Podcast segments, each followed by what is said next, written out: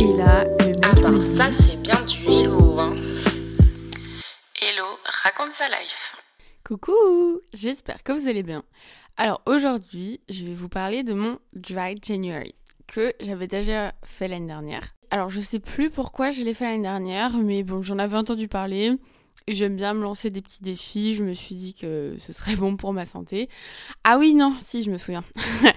Un coup, j'étais chez l'ostéopathe. Je crois que c'était en décembre, du coup, de l'année d'avant. Il m'a demandé, ah oui, est-ce que tu bois beaucoup d'alcool? Et Je lui avais dit, bah, enfin, euh, genre en soirée, quoi, mais euh, rien de très fou. Enfin, c'est pas tous les jours, voilà.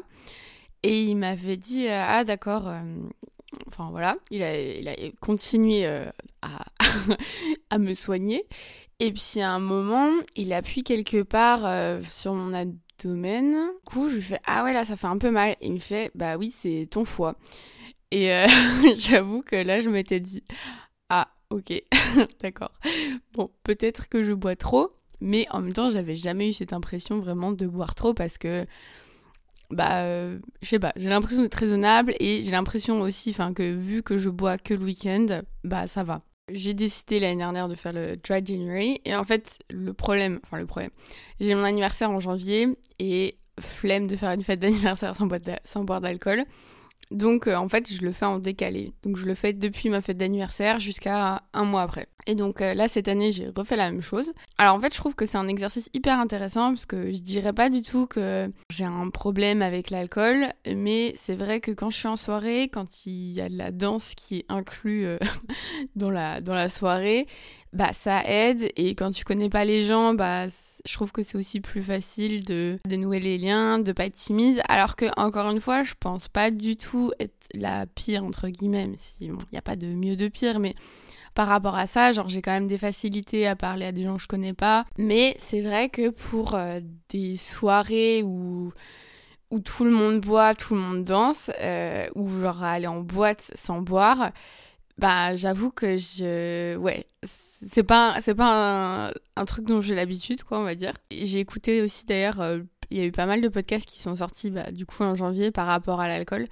Et il y en a un que je vous conseille, c'est euh, celui d'Arte qui s'appelle Vivons heureux avant la fin du monde, où il parle notamment du livre de Stéphanie Braquet qui s'appelle Jour Zéro. Bon, ils en parlent très bien dans le podcast d'Arte, donc si ça vous intéresse, je vous laisserai lire. Moi, je vais juste parler de moi, comme d'habitude. Donc en gros, juste pour vous dire que voilà, ça m'arrive de boire quand même parfois beaucoup à des soirées. Ça m'arrive quand même de plus en plus d'ailleurs de vomir. Et je pense que juste mon corps, il il digère de moins en moins bien l'alcool en fait parce que si vous voulez alors je vais faire mon historique de ma consommation d'alcool alors tout a commencé à mes 3 ans non c'est pas vrai Euh, en fait donc j'ai été en école de commerce où là bah bon vous en doutez l'alcool coule à flot si j'avais un ou une pote qui s'appelait Flo, je lui aurais fait une dédicace, mais j'en ai pas. Mais bisous à tous les Flots. Vu que j'étais plus jeune et que, enfin, tous on était un peu plus jeunes, on sortait de prépa, bah on avait déjà ce, cette capacité à s'en remettre plus vite. Enfin, les gueules de bois étaient moins terribles, je trouve. Genre, c'est pas un mythe. Ouais, c'était la norme. Et puis, quand tu sors de prépa, euh, tu. Voilà, t'as été deux ans où euh, c'était un peu compliqué, ou trois euh, peut-être. et là, tu peux enfin te lâcher, et c'est trop cool, et tout le monde est dans le même état d'esprit. Donc, c'est vrai que ça joue beaucoup. Et t'as aussi une norme qui est complètement différente. Enfin. moi, s'il y avait des soirées qui étaient en open bar, donc ça, c'est la porte ouverte à toutes les fenêtres. D'ailleurs, cette expression est hyper étrange, mais j'avais envie de la dire. Donc, à ces soirées, euh, moi, je pouvais m'enfiler, euh, je sais plus, mais je crois genre 5, 6 whisky coca et d'autres trucs. Et c'était, enfin, genre, j'étais éclatée, quoi. Mais c'était normal et j'étais pas du tout la seule. Et du coup, le fait que tout le monde soit dans le même état d'esprit et que tout le monde ait une notion différente de oui, ce qui est normal ou pas, bah ça contribue au fait qu'on continue à le faire et puis c'est marrant et puis bah oui on récupère quand même assez vite et ensuite j'ai été en Australie comme vous le savez peut-être pendant un an. Et là-bas, l'alcool euh, euh, hard, donc enfin tout ce qui est à plus de, je sais pas, 20 degrés, enfin vodka, whisky, rhum, tout ça, c'est hyper cher parce que c'est très taxé. Et je crois qu'une bouteille de vodka, t'en as pas à moins de 30-35 euros. Ce qui fait que je n'en ai clairement pas acheté. Et en fait, ils ont une, grosse production de vin là-bas, donc j'ai surtout bu du vin, euh, ou parfois du vin un peu modifié, genre très sucré, etc.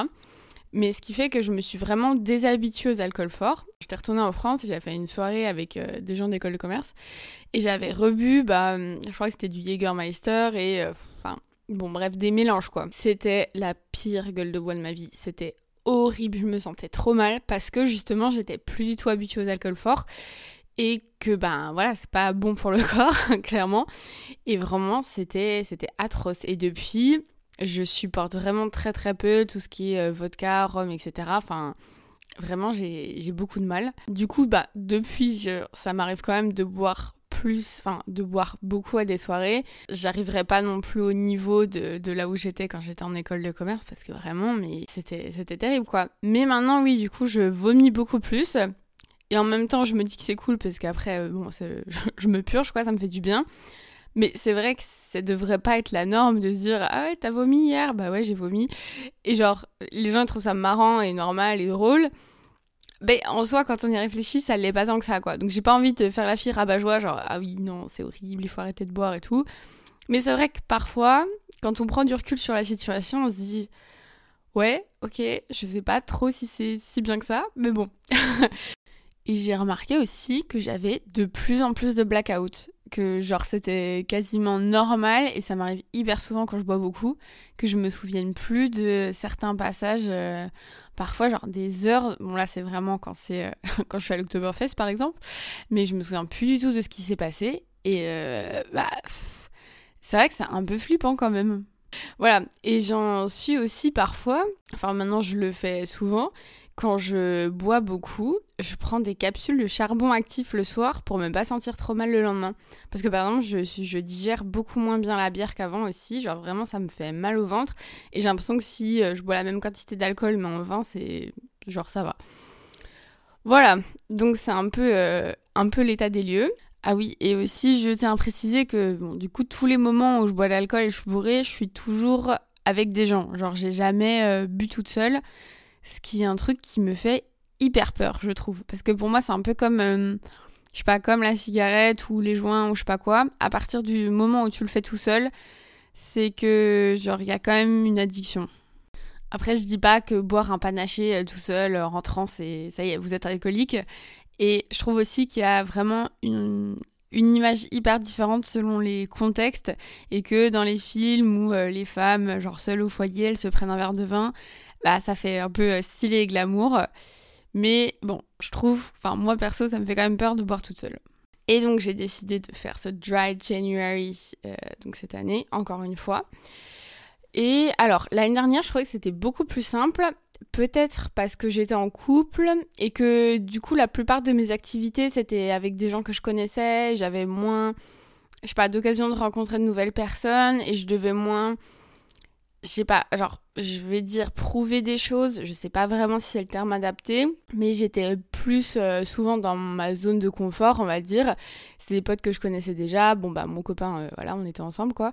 Et donc j'avais pas forcément, enfin j'avais moins besoin, j'avais l'impression de, de boire.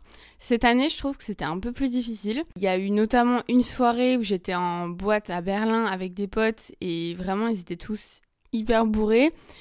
Et j'avoue que c'était c'était assez étrange d'être en si gros décalage avec eux. Et au début, ça allait. Et en fait, juste, en fait, parfois, il y a la soirée où il commençait à être un peu chiant et tout. Et moi, j'étais en mode. Enfin, je suis en. Non, mais enfin, genre en mode, ils ont plein d'énergie, ils parlent à tout le monde. Et en fait, moi, j'avais juste envie de parler à personne, quoi. Et, euh, et j'avoue que j'étais hyper euh, aigrie avec les personnes que, que je connaissais pas. Du coup, j'ai essayé de créer des, sortes de subterfuges. Je trouve ça drôle finalement d'avoir presque besoin de ça. Mais donc à cette soirée, par exemple, j'avais pris des lunettes de soleil parce que euh, je me suis dit, bah comme ça, les gens, ils me voient moins. Enfin, j'ai l'impression qu'on me voit moins et du coup, j'ose plus danser. Ou genre, je dansais avec les yeux mi-clos et du coup, ça faisait un peu une impression comme si j'étais euh, sous substance. et que du coup je pouvais plus danser euh, bizarrement ou je sais pas si c'est juste l'impression que les gens me voient pas ou si c'est simplement que la perception du monde extérieur est différente. C'est comme si je me faisais croire à moi que, que j'étais pas sobre et que du coup ça me faisait euh, agir d'une manière différente. Ça a un peu marché quand même. Le problème en fait aussi d'être sobre en soirée, c'est que du coup je suis vachement plus influencée par la musique. Enfin, je pense que quand t'es bourré, si la musique est pas dingue, tu le remarques, mais c'est moins grave. Alors que là, si la musique était un peu trop lente, que j'avais perdu mes potes, que j'étais toute seule, bah ça se fait beaucoup plus ressentir. Je devais être plus un peu actif dans la recherche de fun et plus donner de ma personne, je crois, et, d'énergie. Mais rassurez-vous, j'ai passé une bonne soirée et je ferai sûrement un épisode dessus. Et j'avais aussi parfois peur, donc ça de, manière plus générale, de la réaction des autres. Parce que donc dans mon groupe de potes proches, Franchement, ils sont hyper cool par rapport à ça. Il y a personne qui va me dire Ah, mais non, allez, encore un petit verre. Oh, bah tu vas boire quand même. Parce que ça, je sais qu'il y en a beaucoup qui le sont, mais heureusement, donc dans mes amis proches, euh, non. Mais c'est vrai qu'il y a quand même une petite sensation de se dire ah mais c'est pas cool, eux ils boivent et je les accompagne pas, alors que ben enfin c'est leur choix, je les ai pas obligés à boire. Mais il y a quand même cette idée que bah si s'il y en a qui boivent, bah toi aussi tu dois boire quoi. Heureusement, je l'ai pas ressenti de manière trop forte, mais je sais que ça pourrait être le cas. Je vous en ai déjà parlé, mais il y a eu euh, l'histoire du date là. Enfin ouais, j'appréhendais un peu de lui dire que je buvais pas parce que surtout quand t'es à deux, bah c'est voilà, soit lui il est chill et il boit son truc tout seul et toi non.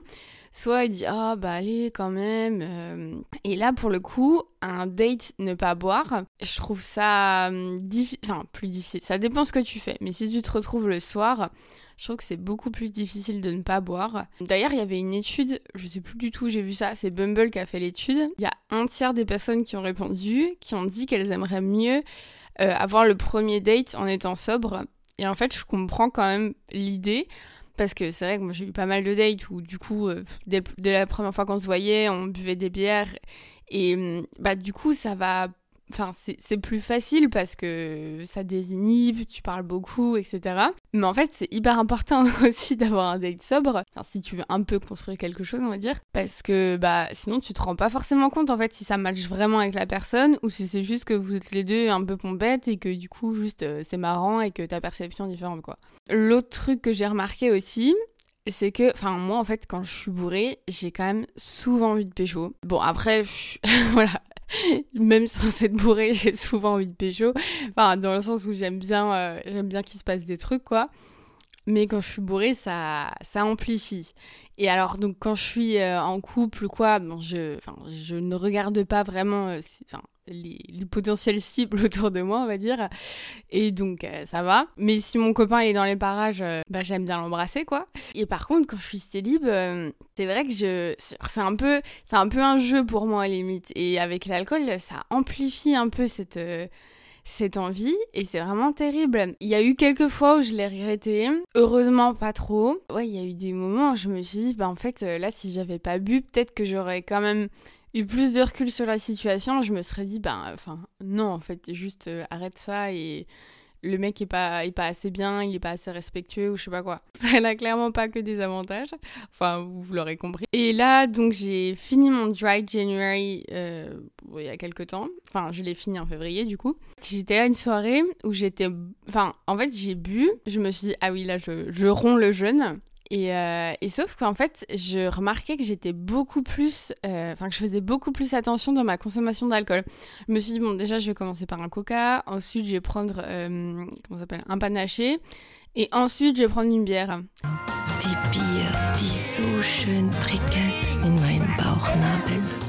Parce que j'avais peur, j'avais peur de la gueule de bois déjà, parce que c'est hyper agréable de ne pas avoir de gueule de bois. J'avais peur en fait de trop boire et du coup après de, plus contrôler. C'était un peu étrange parce que j'étais ouais j'étais vachement dans le contrôle. Et genre moi je voyais mes potes qui petit à petit commençaient à être vraiment genre déchirés. Et moi j'étais en ah non moi ça va. Genre je suis rentrée j'étais j'étais sobre. Après j'avais pas bu grand chose mais en fait le fait de pas boire et ben après enfin une fois qu'on n'a pas bu pendant longtemps, j'en avais parlé avec mon père qui avait aussi fait cette expérience, mais c'était pas forcément un dry January, mais voilà. Et en fait, quand tu bois pas pendant longtemps, et ben après ça manque pas vraiment, genre t'as pas envie de, boire parce que tu, tu connais les effets en fait de la gueule de bois et t'as pas envie quoi. Et là, genre, je suis encore dans cet état d'esprit où je me dis, bah en fait, il y a plein d'événements où genre, euh, je sais pas, tu retrouves tes potes au bar ou quoi. Bah, pour le moment, je me dirais, bah en fait, j'ai pas envie de boire parce que c'est pas nécessaire que. Euh, bon, c'est mes potes, donc je m'amuse avec eux de toute manière. Et je sais que ça peut rajouter un truc, qu'il euh, y en a qui aiment beaucoup le goût de la bière ou du vin. Enfin voilà, il n'y a pas du tout de jugement de ma part. Mais je parle d'un point de vue personnel où je me dis là pour l'instant, je crois que je vais essayer de rester aussi euh, un peu calme et pas trop boire. Mais après, bah ouais, quand il y a des soirées où ça va en boîte ou je sais pas quoi, bah là, euh, ça me dérange moins de boire et je trouve ça plus normal et ouais, je trouve ça plus facile entre guillemets. J'ai beaucoup parlé. ah oui, et d'un point de vue de santé, euh, franchement, je ne saurais pas vous dire parce qu'en plus, là, en ce moment, je commence ma préparation pour le semi-marathon. C'est-à-dire que je cours beaucoup plus. Donc, si je vous dis j'ai perdu un peu de poids, je sais pas trop euh, si c'est dû à mon sport ou au fait que j'ai que j'ai pas bu d'alcool depuis quelques temps. Et un mois, je pense que c'est pas forcément assez pour voir les effets. Euh, sur, euh, je sais pas, euh, la peau ou euh, les choses comme ça. Mais je vais bien. Et vraiment, l'absence de gueule de bois, un bonheur, quoi. Tu te réveilles, t'es juste fatigué, mais t'as pas mal à la tête, t'as pas mal au ventre. Et aussi, t'as pas ce truc de d'être hyper stressé le lendemain. Ils en parlent d'ailleurs dans le podcast d'Arte. Et ils disent qu'en fait, quand tu bois l'alcool, du coup, t'as que des émotions positives qui je sais pas exactement comment ça marche, mais qui sont là, quoi. Et toutes les émotions négatives, elles sont réfrénées. Et en fait, elles sont deux fois plus importantes le lendemain, donc quand on n'est plus alcoolisé, parce que ben euh, il y a une régulation qui se fait.